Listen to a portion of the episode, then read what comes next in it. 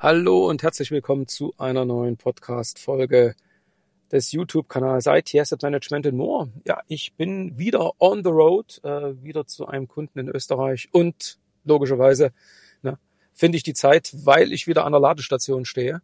Äh, es ist, hätte ich fast gesagt, das ist dann so ein bisschen das Schicksal derjenigen, die dann eben äh, versuchen, auch mit einem äh, Elektroauto äh, solche langen Strecken zurücklegen, zu, zu legen, so von knapp 700 Kilometer.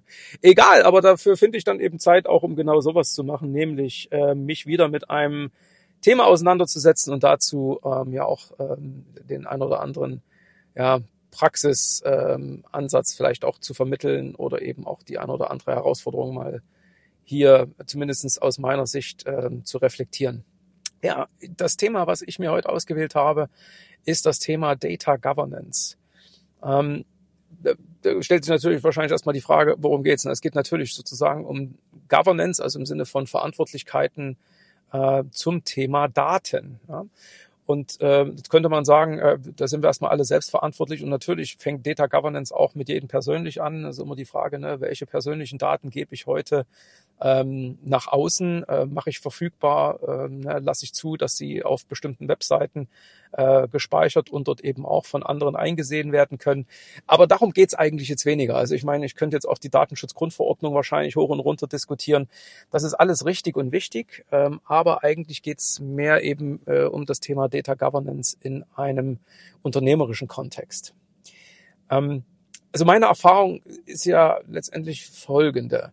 Ähm, wir haben auf der einen Seite, und ich versuche das mal so ein bisschen vielleicht am Anfang etwas eher ähm, abstrakt äh, darzustellen, haben wir den, ähm, ich sage jetzt mal, denjenigen, der dort äh, einen Prozess verantwortet, der vielleicht ein Produkt verantwortet ähm, und sicherlich dann ähm, mit dieser Verantwortung auch äh, verbunden Wünsche hat, Anforderungen, Demand, äh, um dann eben äh, zum Beispiel die Umsetzung eines Prozesses oder die äh, Umsetzung eines Services, die Erstellung eines Produktes oder die Herstellung eines Produktes, äh, die Ansprache eines Kunden, die Abwicklung eine, einer äh, geschäftlichen Transaktion, was auch immer es eben ist, dann durch IT unterstützen zu lassen. Okay, soweit erstmal die linke Seite. Ja, und dann gibt's natürlich auf der anderen Seite dann äh, die IT-Organisation, die diese Anforderung aufnimmt äh, Wenn es denn jetzt, ich sage jetzt mal, über die eigene IT geht oder meinetwegen ist es dann auch schon ein externer Dienstleister, der eben für diese Anforderung den passenden Service hat, den passenden IT-Service. Und jetzt stehen die beiden sich gegenüber und äh, tauschen sich aus und äh, na, dann versucht also der Fachbereich weitgehend äh, nachvollziehbar für die IT oder den Service Provider zu erklären, was dann dann im Einzelnen zu tun ist. Ne? Also was weiß ich, äh, welcher Prozess wie konkret technologisch umgesetzt werden soll. Ja, und normalerweise, ich sage jetzt mal, sind die, die Software-Systeme, von denen wir heute sprechen, oder dieses, die, die verschiedenen Services, die es heute gibt, natürlich auch schon sehr workflow-orientiert. Da könnte man also auch schon bestimmte Prozesse wirklich digital abbilden. Aber normale Prozesse laufen ja in der Regel so ab, dass eigentlich immer an bestimmten Punkten ähm, äh, das IT-System sozusagen unterstützt, indem dann eben relevante Daten, und jetzt wird es eben spannend, ähm, von einem IT-System erfasst werden, dann verarbeitet werden, ähm, dann die verarbeiteten Daten ähm, weitergegeben werden in einen nächsten Prozessschritt, dort vielleicht angezeigt werden oder eben ähm, letztendlich irgendwann natürlich auch gespeichert und final auch archiviert werden. Also klassischer Lebenszyklus von Daten. Die Frage, die natürlich in diesem ganzen, ähm, ja, in diesem ganzen Thema dann äh, eine ganz, ganz wesentliche ist, wer ist eigentlich für diese Daten final verantwortlich? Ja, also ist es derjenige, der am Ende den Prozess technologisch umgesetzt haben wollte?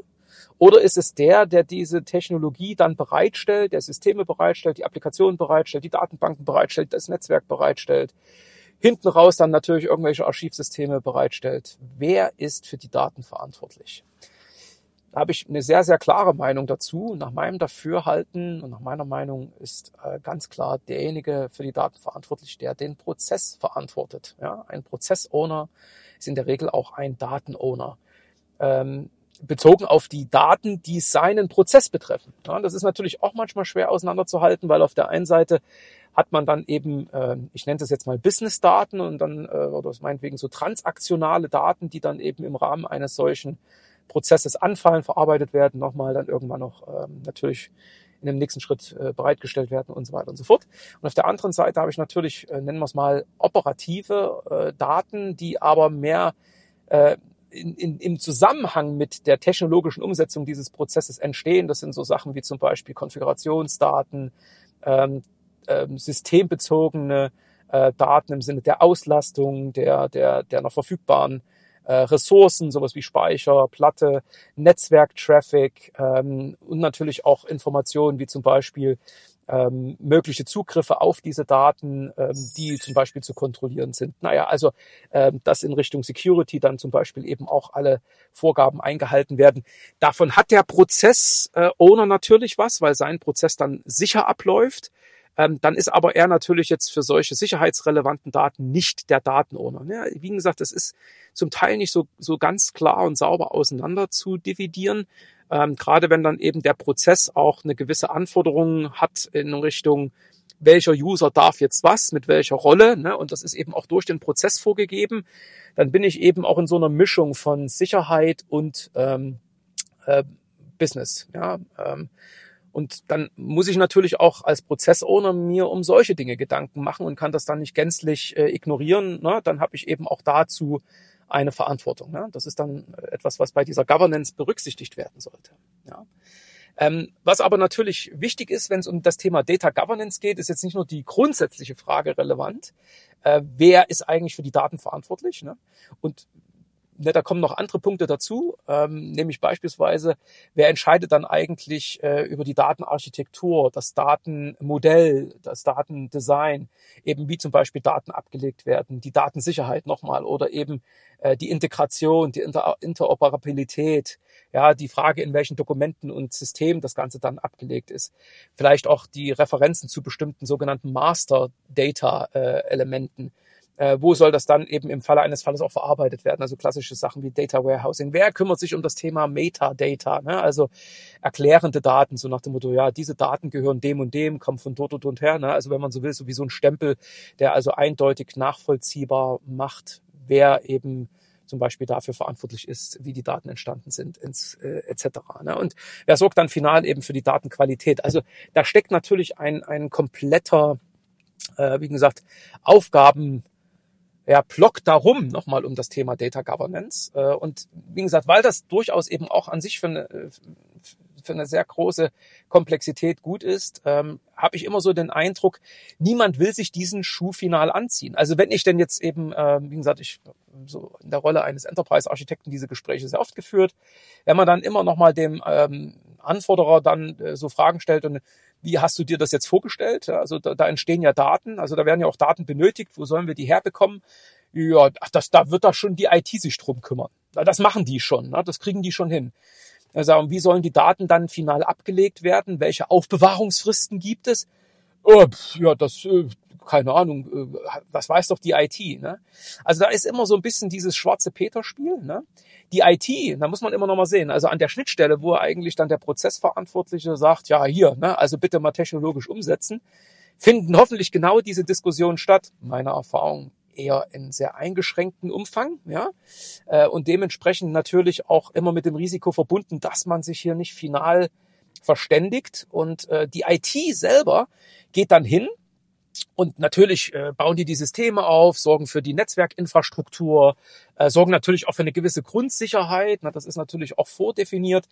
Vielleicht hat sich auch niemand Gedanken gemacht, nach welcher, ich sage jetzt mal, Kritikalität dieses System zu betreiben ist. Das wäre ja auch noch so ein Ding. Na, da geht es ja um die Frage, auch welche Art von Daten sind da zum Beispiel eben personenbezogene Daten mit äh, betroffen in diesem Prozess. Und da gelten ja vielleicht noch ein paar andere äh, Anforderungen. Ne? DSGVO nochmal lässt schön grüßen. Ähm, aber an diesem Punkt passiert eben sehr oft äh, nicht alles, was passieren müsste. Es werden nicht alle Punkte angesprochen. Also wie nochmal, ich fasse nochmal zusammen. Also das Thema Datenarchitektur könnte ich jetzt sagen, ist etwas, was sicherlich die IT oder wie gesagt der Architekturbereich vorgeben kann, ja, wie Daten in einer bestimmten Format eben zu dokumentieren sind, dass man eben Datentypen und Datenklassen definiert, ne? dass man auch letztendlich eine gewisse Verarbeitungslogik äh, vorgibt im Sinne von Datenmodellierung, ja, dass man das auch nicht jedes Mal für jeden Prozess individuell gestaltet, ne? sondern es also sowas wie vielleicht auch Microservices gibt, die am Ende eben in einheitlichen äh, in einem einheitlichen Herangehen äh, die Erfassung von Daten möglich machen oder die Weiterverarbeitung von Daten. Ne? Also die Frage, wo sie dann gespeichert werden, sicherlich ist das auch ein Punkt, wo IT ähm, erklären muss oder eben äh, Konzepte vorlegen muss, äh, um dann eben auch ein, ein, ein Storage zu ermöglichen. Bei der Security, glaube ich, ist wirklich die IT auch ganz, ganz stark im Boot. Ähm, und bei dem Thema Integration, da denke ich mal wieder, na, dann ist auch wieder das Business äh, stärker gefragt, nämlich zu erklären, in welchen Zusammenhängen diese Daten ja vielleicht noch relevant sein könnten. Woher soll die IT das wissen? Ja. Vor allen Dingen dann auch noch bei der Fragestellung, in welchen äh, Dokumenten oder Datenpaketen finden sich diese einzelnen Daten dann wieder. Also denken wir mal an sowas wie, nehmen wir mal sowas ganz Klassisches, ähm, eine Preisinformation. Eine Preisinformation kann natürlich in allen möglichen Dingen drin sein, angefangen von einem Marketingdokument, von einer Webseite äh, bis hin natürlich zu einer Rechnung, einer Bestellanforderung, ähm, was weiß ich. Das kann auch als Datenstrom über eine EDI-Schnittstelle äh, transportiert werden und so weiter und so fort. Ne? Aber wer weiß denn am Ende, wo diese Information jetzt überall drin steckt? Ne? Jetzt könnte ich sagen, ja, die IT könnte ja sagen, such immer nach einem Datenfeld, was einen Euro oder irgendeinen anderen Währungswert beinhaltet und das ist dann eine Preisinformation. Ja, könnten ja auch was anderes sein, außer Preise. Ja, es ist erstmal nur ein, ein, ein, ein Geldwert. Ne? Ähm, aber lange Rede, kurzer Sinn, da ist ganz klar für mich der, das Business gefragt, genauso wie eben auch bei der Frage der Datenmodellierung. Ne? Da muss das Business erklären, äh, was eigentlich mit diesen Daten geschehen soll und äh, muss auch ganz klar der, ich sage jetzt mal, wesentliche Inputgeber für das Thema Datenarchitektur sein. Und natürlich vielleicht doch so umso viel mehr äh, im Bereich dann eben Referenz und Master Data. Ja?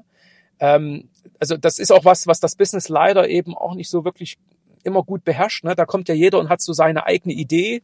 Ich habe da ein Produkt und ähm, naja, ich meine, äh, da hätte ich das gerne so und so und so soll die Eingabemaske aussehen, ohne vielleicht mal darüber nachzudenken, dass es ja so etwas gibt wie zum Beispiel Referenzdaten. Ja? Es können ja sowas sein wie Preistabellen, äh, Währungsinformationen äh, oder eben Umrechnungskurse oder, oder so Dinge, wo man immer sagen kann, das ist äh, etwas, was für viele andere Datenpunkte eben als Referenz gelten kann. Äh, Master Data genau das gleiche im Sinne von, das sind wiederkehrende Daten, die man eben in verschiedenen Unternehmensprozessen, Geschäftsprozessen benötigt. Also nochmal ein Beispiel ist halt der Preis eines Produktes oder eines Services. Ne? Das ist ja nicht nur im Marketing relevant, das ist im Vertrieb relevant, das ist auch in der Produktion relevant. Ne? Nicht jeder dieser Prozesse liegt in der Verantwortung eines Prozessowners, ne? aber das sind eben sogenannte Master Data äh, Aspekte, die man hoffentlich auch mal auf unternehmerischer Ebene diskutiert hat, gerne auch moderiert durch einen Architekten. Und zu guter Letzt eben nochmal das Thema Data Warehousing. Das ist für mich jetzt sicherlich so ein Misch aus ähm, Logik und Technologie, aber eben auch, äh, ich sage es mal trotzdem, immer den Bezug äh, zum ähm, eigentlichen Geschäftsprozess, weil da geht es ja um so Fragen jetzt, wie kommen dann die Daten in das Data Warehouse oder in den Data Lake rein, wie kommen sie da auch wieder raus, wie werden sie verarbeitet. Ne? Ähm, und natürlich, was jetzt auch ganz spannend ist, ist eben zum Beispiel das Thema Metadata. Ne? Also jetzt habe ich natürlich am einzelnen Datenelement äh, wahrscheinlich nicht so viele Möglichkeiten, das dann nochmal zu, ich sag mal in gewisser Weise mit so Erläuterungen äh, zu versehen. Aber wenn es um konkrete Dokumente oder eben Dateien geht, geht das sehr wohl. Ja? Dass man dann nochmal klar macht, wer ist eigentlich für diese Datei, also immer wenn dann irgendwie eine Rechnung erstellt wird, ne? das ist jetzt mal so nochmal als Beispiel genommen, dann ist die Rechnung für sich ein Dokument. Ja? Und dann kann ich natürlich sehr wohl sagen, dass diese Rechnung im Prozess XY entstanden ist und dieser Prozess in der Verantwortung der Person ABC liegt und die wiederum ähm, in der Geschäftseinheit 1, 2, 3 ähm, sich wiederfindet. Ne? Das ist so klassisches Metadata. Ne? Und Data Quality ist für mich ganz klar etwas, was wiederum eben in der Verantwortung des, äh, des Fachbereichs der, der, der Business-Seite liegt und jetzt weniger auf der Seite der IT. Abgesehen davon, dass die IT natürlich für ihre eigenen Prozesse, wie zum Beispiel so IT-Service Management und ne, IT-Security und noch ein paar andere Prozesse sicherlich immer ähm, auch dafür sorgen muss, dass sie dort über eine gute Datenqualität hat, äh, ne, also dass sie dort mit guten äh, Daten auch arbeiten kann, ne, dass sie weitgehend vollständig sind, dass sie aktuell sind, dass sie konsistent sind. Ja, ähm, also das, das sind natürlich auch Anforderungen, die die IT betreffen. Aber äh, ganz konkret äh, ist das für mich eben erstmal jetzt mal so in der klassischen Trennung äh, etwas, was auf der Ebene auch des Prozessowners liegt.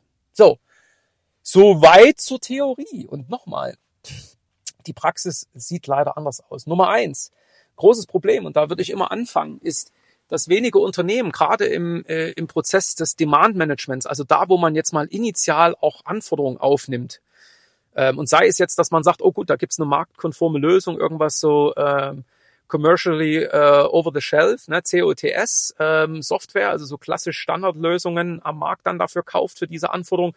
Oder vielleicht auch was selber entwickelt. Ne? An der Stelle wird schon äh, ganz äh, leider leider ganz selten äh, oder für mich zu selten, das will ich will nicht alle über einen Kamm scheren, aber viel zu selten genau das Thema Daten ausreichend gestresst. Ne? Also es gibt natürlich irgendwo äh, Anforderungsdokumente, Templates, da wird äh, hoch und runter definiert, wie der Prozess aus, äh, aussehen soll, äh, wie eine Eingabemaske ein, aussehen soll. Da könnte man jetzt schon daraus Rückschlüsse ziehen auf das Thema Daten. Äh, aber leider nur zum Teil, ja. Und ähm, auf der anderen Seite ist dann irgendwie vielleicht noch so im Sinne von ähm, abgesehen funktionalen Anforderungen ja vielleicht noch sowas wie Ver Verfügbarkeit des Systems und äh, Vielleicht äh, da diskutiert man wahrscheinlich mehr über die Eingabemaske als über, wenn man so will, den Treibstoff des Prozesses, nämlich Daten. Ja. Also da braucht es, glaube ich, noch viel ähm, auch Überzeugungsarbeit, dass man an dem Prozessschritt schon mal die notwendigen, ähm, ja, ich sag's mal, ähm, Informationen zu diesem Thema ähm, erfasst und dann eben auch besser in der Lage ist, dann darüber zu entscheiden, wie die nächsten Schritte dann eben aussehen sollen. Ne? Also da wird meistens schon ähm, so ein bisschen, äh, ja, ich sage es mal, geschludert. Oder man hat eben auch das Problem, dass die IT vielleicht ja nicht genau weiß, welche Fragen sie jetzt stellen soll, damit dann der Prozessowner eben auch mit all den relevanten Punkten rausrückt und dann sagt, ja genau, das sind die Informationen, die ich, äh, die ich jetzt hier äh, liefern kann zu den verarbeit, äh, verarbeitenden Daten. Ne? Ähm, und wie gesagt, das geht ja bis hin zu solchen Fragestellungen wie, ähm, was ist denn jetzt zum Beispiel auch im Sinne von Backup? Also wie, wie sicher sollen wir denn jetzt das System betreiben, so dass wir eben sagen können, was ist denn, wenn das System jetzt plötzlich mal vier Stunden steht? Ist das noch okay? Also da, da redet man immer über die Systemverfügbarkeit, ja, also so klassisch so äh, Recovery Point Objectives, Recovery Time Objectives, ja. Ähm, aber natürlich nochmal so im Sinne von äh, Daten äh, auf der Granularitätsebene, naja, ist manchmal schwierig. Ne? Ähm, so, und dann geht die IT hin und hat dann vielleicht irgendwas mit Backup gemacht, äh, aber das hat ja noch nichts mit Archivierung zu tun. Ja? Backup ist noch nicht Archivierung. Also wenn man wirklich so Fragen stellt, ja, wie lange müssen wir denn eigentlich solche Daten aufbewahren? Ich hoffe, die Fachseite weiß das. Ne? Es gibt ja so Aufbewahrungspflichten für bestimmte Dinge, Rechnungen, äh, Lieferscheine und was weiß ich, sieben Jahre, zehn Jahre, teilweise vielleicht ja nur ein, zwei Jahre. Und danach können die Daten gelöscht werden. Einige Sachen müssen vielleicht auch sofort gelöscht werden. Einige Sachen müssen vielleicht auch irgendwie, wenn sie archiviert werden, in irgendeiner Form pseudonymisiert werden. Ne? Also denken wir doch mal an so Sachen wie personenbezogene Daten. Dürfen vielleicht gar nicht äh, äh, einfach so allen zugänglich gemacht werden. Ne? Müssen vielleicht in irgendeiner Form über Data Masking äh, ähm, ich sage jetzt mal zumindestens für nicht berechtigte Personen geschwärzt sein. Also ja, ich meine, das sind alles wichtige Dinge. Ne? Ich meine, heute reden wir so darüber, als ob das ja so einfach wäre, weil es ja irgendwie ist ja alles digital. Ne? Hauptsache das System geht und dann ist äh, für jedes dieser äh, Themen dann eben ne, nochmal Datenarchitektur, Datenmodellierung und Design, Data Storage Operations, Data Security, Data Integration, Interoperability, Documents and Contents, Reference and Master Data, Data Warehousing, Business Intelligence, Metadata und Data Quality automatisch schon irgendwie überall auch klar, wie es gehen soll. Ja, die Realität sieht leider total anders aus.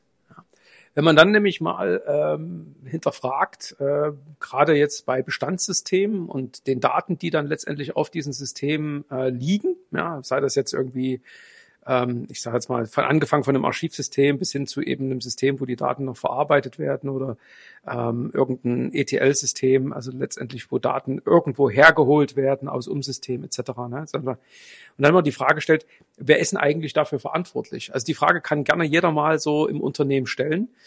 Äh, und dann wird man äh, wahrscheinlich eine Reaktion ernten von äh, Schulterzucken bis äh, Kopfschütteln. Vielleicht, wenn wenn alles gut geht, ja, wird jemand sagen, ja, wir wissen ganz genau, das ist also am Ende diese, äh, ich sage es mal, äh, diese Abteilung, da ist der Verantwortliche und ähm, das ist der Prozess äh, und an dem hängen letztendlich die Daten dran. Ne? Ich meine, am Ende ist übrigens auch das Thema, ähm, ich sag mal, Transparenz zum Thema Datenmanagement, ähm, Data Governance etwas, äh, was unter anderem eben auch bei solchen Enterprise-Architektur äh, ja, Ansätzen dann auch ein wesentlicher Aspekt ist. Ja. Also ich gehe ja dann hin und sage zum Beispiel sowas wie, äh, der Prozess wird unterstützt durch folgendes System im Rahmen dieser oder von folgendem Applikation. Diese Applikationen laufen auf folgenden Systemen. Die Applikationen verarbeiten, benötigen folgende Daten ähm, und natürlich hinter all dem steht dann irgendwie so etwas wie ein Owner. Jemand, der verantwortlich ist. Ja. Der also dafür Sorge trägt, dass äh, klar ist, äh, warum diese Daten erhoben werden, also für welchen Zweck. Ja. Ähm, und natürlich auch bis hin zu der Frage, äh, wie lange müssen sie aufbewahrt bleiben? Ja, oder wie, wie, wie sicher müssen diese Daten verwahrt werden? Ähm, oder wie sieht eben beispielsweise das ganze Thema Backup aus? So ist die Wunschvorstellung. Aber wie schon gesagt, äh, kann jeder auch gerne mal selber probieren. Fragt einfach mal, ne? wählt irgendein System aus. Man könnte sagen, auf jedem System liegen ja irgendwelche Daten angefangen von Programmdaten, damit eben am Ende auch eine Software läuft, ja, also Installationsdateien, äh, Programmdateien etc. Aber natürlich auch abgesehen eben von diesen eher IT-spezifischen Datenelementen, dann ähm, ja, sagen wir mal geschäftsprozessbezogene Daten. Ja. Und äh, jede Applikation äh, hat in irgendeiner Form solche Daten und das, das kann, äh, ich sage jetzt mal, bei der Applikation selber irgendeine Log-Information sein, die äh, nachhält, welcher User eben beispielsweise äh, zu welchem Zeitpunkt welche Eingaben gemacht hat. Das wird bisweilen dann jetzt nicht unbedingt direkt in eine Datenbank geschrieben. Ja, aber dann guckt man mal sich tatsächlich dann die Datenbank an. Und eigentlich, und jetzt kommen wir wieder über solche Dokumentationsanforderungen, sollte ja für alle Applikationen immer klar sein, was ist das Datenbank-Backend. Ja, also wo liegen dann eigentlich die Daten, die von dieser Applikation eben ähm, entweder benötigt werden, verarbeitet werden oder verarbeitet wurden äh, wo liegen also die Ergebnisse dieser Datenverarbeitung. Ne? Also das ist normalerweise ja relativ klar getrennt. Ne? Dann hat man eben die Applikation, da findet im Moment des Prozessablaufes die Datenverarbeitung statt und in der Datenbank liegen dann letztendlich ähm, die Ursprungsdaten äh, und natürlich auch die Verarbeitungsergebnisse. Ne? Und also ähm, in der Applikation selber werden natürlich dann im Moment der Verarbeitung logischerweise auch die Daten aktuell, ja, wie können die sagen, äh, aufbereitet, analysiert. Ne? Also da liegen sie natürlich, aber das ist eher so dieser Moment, äh, Daten gelesen und dann wieder Daten zurückgeschrieben. In diesem Moment liegen sie vielleicht dann eben auch auf dem Applikationsserver. Aber ich sage ganz bewusst, da werden eben zum Teil auch äh, Sachen dann mal abgelegt, äh, wie zum Beispiel eben Logs. Ja. So, und dann stellt man mal die Frage, ne? wer ist für die Daten verantwortlich? Und dann, wie gesagt, dann wird man wahrscheinlich äh, eben äh, wahrscheinlich auf ähm, viele Fragezeichen stößen stoßen. Und das, das ist eigentlich das, was, was mich nachdenklich macht. Ja. Ähm, wir haben heute extrem komplexe IT-Systeme. Also die Datenverarbeitung ist eben auch nicht mehr so, ich sag mal so völlig äh, linear im Sinne von, erst werden die Daten aufgenommen, dann werden sie äh, erstmal abgelegt, dann werden sie wieder äh, aus diesem, aus der Datenbank kurz abgeholt, dann werden sie verarbeitet, dann werden sie wieder zurückgeschrieben. Heute passieren diese Prozesse äh, ja nicht sequenziell, sondern äh, da passieren viele Verarbeitungsschritte parallel, ähm, teilweise eben über verschiedenste Systeme, Services äh, hinweg, ähm, über verschiedene Schnittstellen, wo dann eben auch äh, was weiß ich auch zum Beispiel über Middleware, wo dann eben bestimmte Daten ähm, auch ähm, ja, äh, angepasst werden, ähm, ich sag's jetzt mal so, so im Sinne von normalisiert, also man, man, was weiß ich, man, man ändert dann Daten eben auch, um sie vergleichbar zu machen oder eben sie zu standardisieren etc. Ich sage aber nochmal, all diese Dinge passieren faktisch eben äh, in, in so einem Millisekundenbereich. Ähm, und äh, ich glaube, das fällt mittlerweile vielen äh, Verantwortlichen dann auch schwer, dazu noch einen Überblick zu be be bewahren. Und das ist, glaube ich, wirklich so eine Herausforderung. Ne? Aber es ist, ist, ist unbenommen. Es ist ein extrem wichtiges Thema. Ja? Ähm, und insofern kann ich nur dafür werben, ne? also dass man schon mal eben, wie ich schon ausgeführt habe, schon von Anfang an sich darüber im Klaren ist, welche Daten äh, werden im Rahmen eines Prozesses entsprechend äh, erfasst, benötigt, verarbeitet, abgelegt. Ähm, wer ist dann eben konsequenterweise für diese Daten verantwortlich? Was machen die Systeme im Rahmen der Datenverarbeitung? Also was passiert dann sozusagen? Ähm, ich sage nochmal so das Thema Logfiles, ne? ähm, werden da dann gegebenenfalls auch, äh, also was, was wird zum Beispiel in welchen Verarbeitungsschritten zurückgeschrieben, gibt es sowas wie Zwischenergebnisse, also dass man auch den Verarbeitungsprozess in irgendeiner Form ähm, klar dokumentiert hat, dass man weiß, also ähm, in welchem Status befinden sich diese Daten ähm, und dass man aber eben auch ähm, von vornherein eine klare Regelung getroffen hat, was mit diesen Daten äh, zu einem bestimmten Zeitpunkt passieren soll. Ja. Also ich in dem Zusammenhang absolut, absolut wichtiges äh, Thema auch im, im, im Aspekt, also im Kontext von Data Governance ist zum Beispiel eben auch ähm, Nachhaltigkeit. Ja, man, man darf das nicht außer Acht lassen. Ne? Also ich glaube, wir haben heute in vielen Unternehmen eben auch, weil es diese unklaren Anforderungen gibt, dann gibt es, ich sage mal, so eine Art Pauschalaussage, dann wird dann eben gesagt, ja, oh Gott, mein Gott, also lass uns mal lieber die Daten ganz lange aufheben. Ne? Und dann liegen sie dann. Ne? Keiner braucht sie eigentlich. Ne? Also ich, so ein schönes Beispiel sind eben E-Mails. Ne? Also, also das ist natürlich jetzt vielleicht nicht ganz so was Geschäftskritisches, ja, aber sie werden einfach Ewigkeiten aufbewahrt, ja, Terabytes an E-Mails, die dann in jedem Unternehmen irgendwo liegen, ähm, verbraucht Storage, also Speicher, ne, verbraucht Strom und äh, ne, in Zeiten von, ähm, äh, von, ähm, ich sage jetzt mal ja, ähm, ja, einer, einer, einer etwas hoffentlich nachdenklicheren äh, Gesellschaft, was eben unsere, äh, unsere ja, Umgangsweise mit der Natur betrifft, ne, ist das vielleicht wirklich auch ein Aspekt, den man mal mit berücksichtigen sollte. Also Digital Waste. Ne. Aber lange Rede, kurzer Sinn. All das hängt eben, wie schon gesagt, an einer klaren äh, Verantwortlichkeit für das, was wir dort an Daten äh, erzeugen oder eben aufbewahren. Also insofern äh, hoffe ich, dass äh, diese Ausführungen, das ist sicherlich auch hier und da mal so ein bisschen, vielleicht also ein bisschen in den philosophischen Teil abgeklitten, ähm, dass man hier ähm, im Rahmen dieser Podcast-Folge den ein oder anderen Ansatzpunkt äh, mitgenommen hat, äh, um eben sich selber im Unternehmen dann nochmal die Sinnfrage zu stellen. Ne? Also angefangen nochmal von, äh, welche Daten brauchen wir eigentlich, welche Daten gilt zu verarbeiten, welche Daten werden am Ende gespeichert, wie wollen wir das machen, wer hat darauf Zugriff, wer ist dafür final verantwortlich. Und insofern ähm, wünsche ich allen ähm, bei dieser Analyse dann hoffentlich auch Erfolg und äh, vor allen Dingen dann eben Klarheit, Klarheit eben zu der Verantwortlichkeit, was die verschiedenen Daten äh, in den verschiedenen Systemen betrifft. Und dann hoffentlich vermeidet man Situationen, wo es dann eben heißt, oh, guck mal, da ist ein System, ist das jetzt wichtig oder nicht? Ja, keine Ahnung, schalt einfach ab, mal sehen, ob jemand schreit. Ne? Also ich hoffe, dass das nicht zu solchen Situationen kommt, vor allen Dingen, dass dann keiner schreit.